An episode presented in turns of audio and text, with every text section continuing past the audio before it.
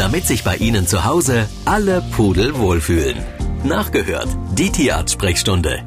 Kann Corona auch von Katzen auf Menschen übertragen werden? Ich bin ein bisschen stutzig geworden, als ich so einen kleinen Artikel letztens in einer Tageszeitung gelesen habe. Und damit erstmal herzlich willkommen, Dr. Jörg Peter Popp, unser Tierarzt ist hier. Einen schönen guten Morgen.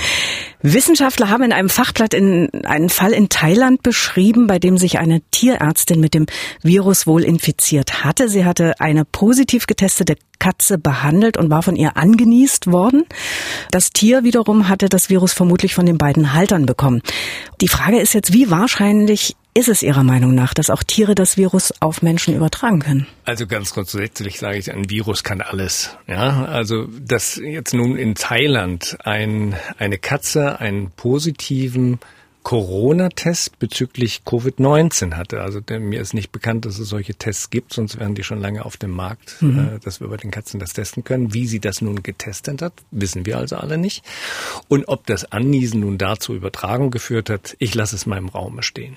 Es ist ein einzelner Fall, der dort beschrieben wird. Also glauben, ja, ich sage immer, man muss es wissenschaftlich fundiert sehen. Dass aber grundsätzlich eine Übertragung vom Menschen auf das Tier möglich ist, ja.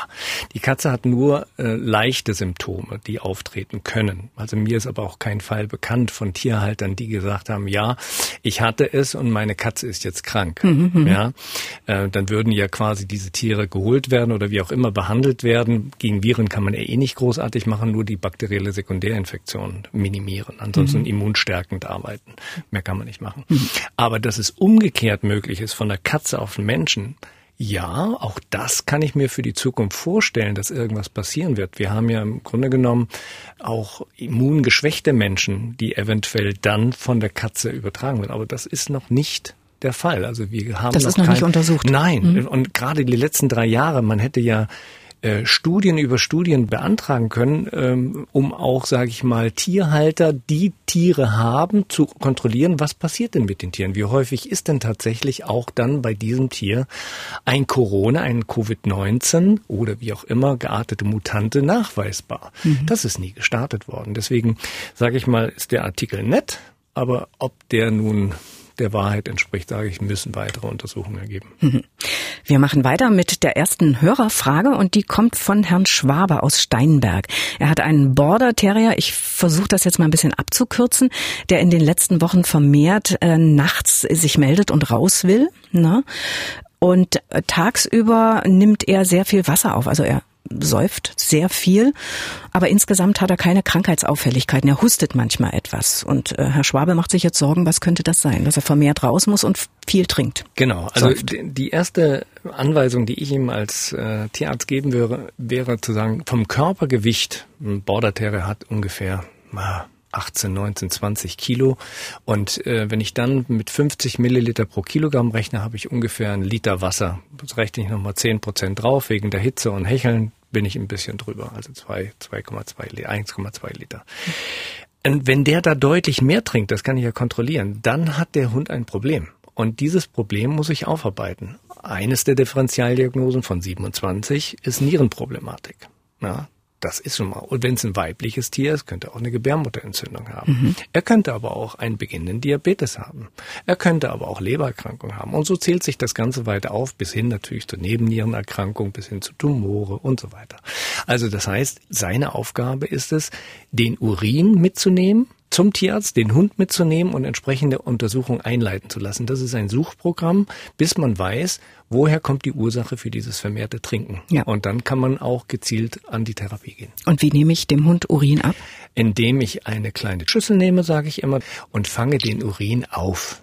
Und dann fülle ich den um in eine Spritze oder nehme Deckel drauf und nehme den frisch mit. Mhm. Also nicht ein Urin äh, auffangen und dann sagen, so, ich habe den von gestern Abend, da ist der so zersetzt und so verändert, dass ich daraus keine vernünftige Diagnostik. Ne? Man macht einen Sticktest, das kennt man ja aus der Humanmedizin, man äh, untersucht das spezifische Gewicht und dann zentrifugiert man das Ganze noch und nimmt aus dem Über, aus dem, äh, aus dem, was in der Zentrifugat drin ist, den Überstand dekantiert man und das tut man auf dem Objektträger mhm. und guckt sich das im Mikroskop an. Also Herr Schwabe, mit einer Urinprobe ab zum Tierarzt. Absolut.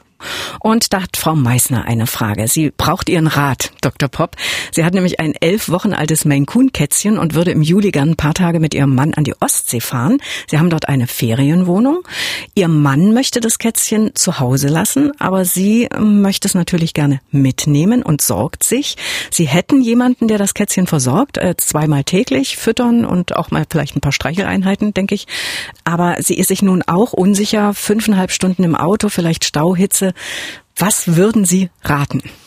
Dadurch, dass das Kätzchen so jung ist, ähm, würde ich es jetzt noch nicht alleine lassen. Ich würde es wahrscheinlich selber mitnehmen, wenn ich in derselben Situation wäre. Ja, dadurch, dass sie eine Ferienwohnung haben, habe ich die Toilette mit dabei, die Gerüche sind die gleichen. Ich kann viel mit Feliway arbeiten, sprich also mit solchen Gesichtspheromonen, dass ich also auch das Auto mit ausspritze, entsprechend, dass das Tier einen gewissen Wohlfühlcharakter hat. Ja, jedes Auto hat heutzutage eine Klimaanlage, also mhm. egal, ob es heiß ist oder nicht. Also es ist eigentlich eine machbare Geschichte.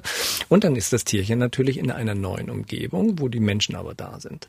Ja, und da kann ich auch das Tierchen mal alleine lassen.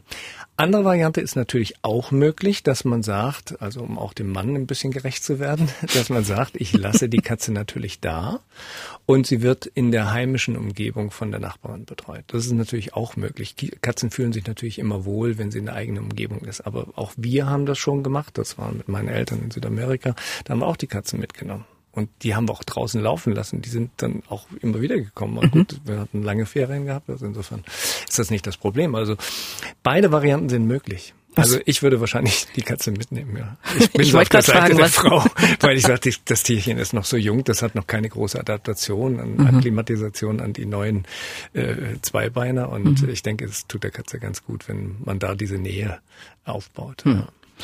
Gut, und Frau Förster ist am Telefon. Guten Tag, Ihre Frage bitte. Und zwar habe ich eine Rassekatze, britisch, Kurzhaarkolor. Kann man dieser Katze Geflügelleber auch roh füttern? Ja, also grundsätzlich können Sie natürlich auch der Katze rohe Leber geben. Aber Sie müssen die Menge aufpassen. Diese Leber ist sehr stark mit Vitamin A belastet. Ja, das ist jetzt kein Negatives, sondern es ist gut. Aber es würde bei der Katze auf Dauer, wenn Sie eine größere Menge füttern würden, jeden Tag, immer Kleinigkeiten, kann es zur Verwachsung im Bereich der Wirbelsäule kommen. Ja, mhm. und dadurch bildet sich eine sogenannte Bambuswirbelsäule, die dann zu einer Unbeweglichkeit führt. Ja, und auch zu Laufschwierigkeiten. Also gerade im Bereich Halswirbelsäule, das sieht man seltener, weil man mittlerweile darüber Bescheid weiß, weil man das auch im Internet nachlesen kann. Also die Dosis macht es. Die hier. Dose macht es. Also wenn Sie das ab und zu nochmal geben, mhm. weil die Katze das gerne macht, sehr gerne. Mhm. Und dann haben wir noch eine Frage von Frau Pfeiffer aus Boxberg. Sie hat eine Hauskatze, die ist neun Jahre alt und die bekam vor einem Vierteljahr einen schwarzen Fleck circa drei Millimeter Durchmesser im rechten Auge und nun noch einen dazu im äußeren rechten Augenrand. Sie macht sonst einen gesunden Eindruck, ist Freigänger. Was könnte das sein? Muss man da irgendwas unternehmen? Also es sieht so aus, dass diese Flecken im Bereich der Iris, also der Regenbogenhaut, im Alter auftreten können. Man muss aber diese Flecken genau beurteilen, ob es sich dabei um sogenannte Nevuszellen, sprich sowas ähnliches wie Leberflecke, mhm. handelt oder ob es sich tatsächlich um Veränderungen der Pigmentschicht handelt. Man sieht das, dass die erhaben sind, man sieht das, dass die ein bisschen flauschig sind, so ein bisschen ja samtig. Und dann weiß man, das handelt sich in der Regel um Melanome. Ja, mhm. und diese Melanome sind leider Gottes bösartig. Und die werden auch, so wie Sie es jetzt auch beobachtet haben, entwickelt sich der eine oder andere Fleck dazu. Also Sie müssen zu einem ophthalmologisch versierten Tierarzt, der eben das ähm, erstmal ausdiagnostiziert, ob sie sich jetzt erstmal Sorgen machen müssen oder ob wir noch warten können. Wenn die in gut erreichbarer Position sind, kann man die natürlich auch lasern. Das große Problem ist einfach, dass innerhalb der Iris, wenn sich Tumore gebildet haben, im Laufe der Zeit das immer mehr wird, da hast du den einen gelasert und der andere, der kommt und kommt. So, und dann haben wir irgendwo das große Problem, dass wir dann doch irgendwann das Auge rausnehmen müssen. Und da scheint es auch eine kleine Meinungsverschiedenheit im Hause dieses Hörers hier zu geben. Er möchte mit seiner Frau mal wegfahren. Ich vermute über ein verlängertes Wochenende. Und da ist auch die Frage, so ähnlich wie vorhin, was ist besser für die 17 Jahre alte Miezendame Hermine? Ein Freigänger? Von Sonnabend früh bis Montagabend bei ausreichend Futter und Wasser und Freigang im Haus alleine lassen oder ab in die Katzenpension. Ich äh, vermute, unser Hörer favorisiert die erste Version, also zu Hause lassen. Genau, also das ist auch unsere Vorgehensweise, wenn wir mal wegfahren. Ja, wir haben nur jetzt äh, jemanden gefunden, der auch mal nachschauen kann. Mhm. Aber ansonsten haben wir das auch gemacht, dass wir gesagt haben, okay, wenn wir jetzt Freitag fahren, dann äh, werden wir im Haus genügend Futter und Wasserstellen zur Verfügung stellen und die Katzen fühlen sich einfach wohl. Und mit 17 Jahren ist das Zuhause das Zuhause. Und die große Gefahr ist einfach bei einer Pension, es ist vollkommen fremd, es ist Gerüche sind fremd, dass eventuell das Tier ähm, einen großen Stress erleidet, mit dem Stress natürlich auch andere Erkrankungen entwickeln kann. Das und gerade wenn sie in dem Alter ist. Ne, gerade ne, wenn sie in dem Alter mhm. ist, dann zweitens kann es sein, dass die überhaupt nicht frisst dass die sich mhm. komplett zurückzieht. Und dann ist natürlich noch die Gefahr, je nachdem, wie der Pensionist, sage ich mal, dort die Katzen aufstellt, entweder in Einzelhaltung, ansonsten Gruppenhaltung ist dann nochmal Stress dabei und auch Infektionsgefahr, weil man ja nicht weiß, wie ist der Impfstatus von diesen Tieren. Also ich denke mhm. mal, jeder, der was auf sich hält, achtet da natürlich drauf. Aber ich würde es nicht machen, mhm. weil einfach das für das alte Tier ist das einfach, ähm, das ist wie wenn man die Oma jetzt äh, ins Altersheim stecken muss. Und äh, das, da fühlt man sich auch nicht wohl, außer ich habe mich mit dem Gedanken angefreundet. Mhm. Aber ich frage mich, Dr. Popp, wie macht man das mit dem Futter, mit dem Nassfutter? Es wird ja wieder sehr, nee, nee, sehr warm werden. Genau, wenn das natürlich eine Katze ist, da haben Sie vollkommen recht, diesen Einwand zu bringen. Bei Nassfutter ist es schwierig. Also jetzt auch mit den Fliegen, man lässt ja immer Lüftung und mhm. Fenster auf und so weiter. Das ist doof. Also dann, dann braucht man schon eine Katze, die auch Trockenfutter frisst. Ja, mhm. Ansonsten ist das äh, schwer machbar. Mhm. Man kann eine Portion hinstellen, die wird dann aufgefressen, ja, aber ähm, die Liegen erlaben sich natürlich dort und setzen dann Eier drauf. Deswegen da gibt es also nur den, Trockenfutter. Nur Trockenfutter, dann, mhm. dann geht das ja. Wir haben eine Frage am Telefon. Hallo, guten Tag.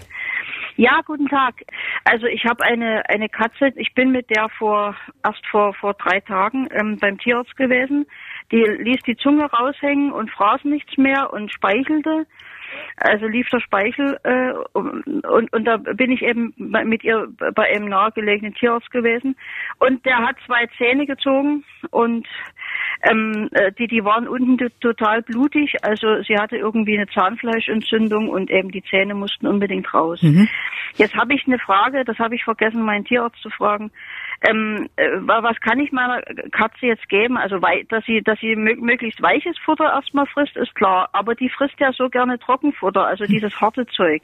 Darf ich ihr das jetzt schon geben oder lieber nicht? Mhm. Also die OP war vor drei Tagen. Mhm. Die Maulhöhle ist eigentlich eines der gut heilenden ähm, Organsysteme, sage ich mal. Also es heilt relativ schnell und gut. Also man kann ungefähr sagen, zwischen fünf und acht Tagen sind Schleimhautveränderungen, äh, die entzündlich gewesen waren, abgeheilt.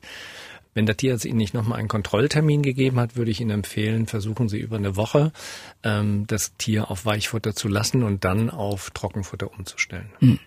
Und da schreibt Katharina aus Meißen, ihre französische Bulldoggendame hatte vor circa zwei Monaten eine Gaumensegel-OP und seither geht es ihr schlecht. Sie frisst wenig und sie hat das Gefühl, also die Katharina, ähm, dass die Bulldoggendame noch mehr schnieft als früher. Und äh, ihre Frage ist, woran kann das liegen? Was soll ich jetzt tun? Naja, die Frage bleibt jetzt einfach, Schniefen ist ja immer ein grundsätzliches Nasenproblem. Ja, und ähm, diese Bulldoggen, die leiden unter einem brachycephalen Syndrom. Das muss man also dann ein bisschen differenzierter betrachten, indem man eine vorher eine Computertomographie Kopf gemacht hat, eine Endoskopie, um zu sehen, ist das Gaumensegel zu lang, sind die Tonsillen vorgefallen, sind die Stimmtaschen entsprechend verändert, sind die Ariknorpel zu eng bei der Einatmung, sind die Nasenlöcher zu eng, habe ich innen drin Verwachsung der Konchen, also der Nasenmuscheln und so weiter und so fort. Diese ganzen Fragestellungen ergeben dann ein Gesamtpaket, was ich machen muss. Ja? Und wenn ich jetzt nur das Gaumensegel kürze, dann habe ich letztendlich nur ein Teilbereich operiert, der vielleicht notwendig ist, um diesen ja, jetzt möchte ich den Begriff nicht so wählen, aber es, ich muss es wählen, diese Qualzucht nun dahin zu bringen, dass das Tier ein lebenswertes Leben hat. Mhm. Ja? Mhm. Und ähm, dann kann ich zwar, dann habe ich vielleicht das Schnarchen weggekriegt, weil ich das Gaumensegel wieder auf die Länge gebracht hat, wo es eigentlich hin soll. Aber alle anderen Probleme habe ich hier noch ähm, offen gelassen. Also das heißt, ob die nun mehr schnieft oder nicht, kann ich jetzt so nicht behaupten. Das ist jetzt die Aussage der Tierbesitzerin. Da gehört einfach eine eingehende Untersuchung dazu, um dann zu sagen, was ist alles notwendig, um diesem Tier ein beschwerdefreies Leben zu gewährleisten. Ja, und diese OPs, wenn man alles zusammen macht und man hat eine äh, lasergestützte Turbinektomie, die man durchführen muss, sind das viereinhalbtausend Euro. Das ist richtig Geld. Mhm. Ja, also insofern, hier gehört einfach eine Aufarbeitung des Falles nochmal. Mhm. Und das ist wohl bei allen kurznasigen Hunden. Das ist so. natürlich, das ist eben eine, eine der Geschichten, weswegen man ja auch sagt, man will weg von diesen kurzköpfigen Rassen, die will man wieder in die sogenannte Form der Retromöpse, das heißt mit verlängertem Kopf, mhm. züchten, um einfach dieses Zusammendrücken, das muss man sich ja vorstellen, die Zähne. Ne? Ein Schäferhund hat auch 42 Zähne, aber auch eine Bulldogger hat auch 42, aber die sind eben so zusammengeknietscht. Mhm. Ja, und deswegen haben die auch wesentlich mehr Zahnsteinprobleme als andere Großhunde, weil, der Rein, weil die Reinigung nicht richtig funktioniert. Mhm. Also hier gehört einfach der Fall nochmal aufgearbeitet. Mhm. Okay. Und wir haben noch eine Frage am Telefon. Wer ist denn dran? Schilling. Ich habe auch eine Frage. Ich habe einen Magier Wissler Labrador-Mischling. Und zwar, ähm, er hat sehr schlechte Zähne, also Zahnstein und oben sind schon richtig Kanten Seiten. Ähm, und wenn man versucht, die zu putzen, ich habe wahrscheinlich viel zu spät damit angefangen und dann blutet es. Und jetzt meine Frage, mit 13 Jahren, was kann ich da noch machen, ihm, um ihn da zu unterstützen? Also er frisst noch, er frisst Trockenfutter, ja.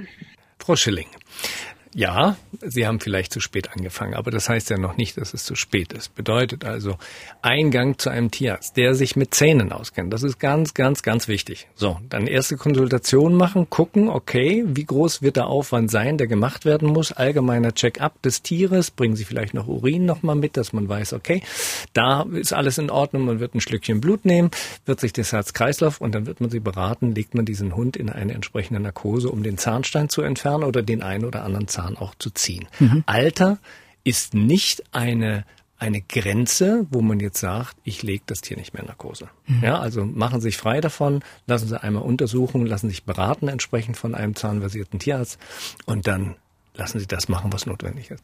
Dr. Popp, danke für Ihre Zeit Sehr und gerne. bis in 14 Tagen, da sehen und hören wir uns wieder. Radio im Internet. Sie können aber auch das Original hören. MDR Sachsen.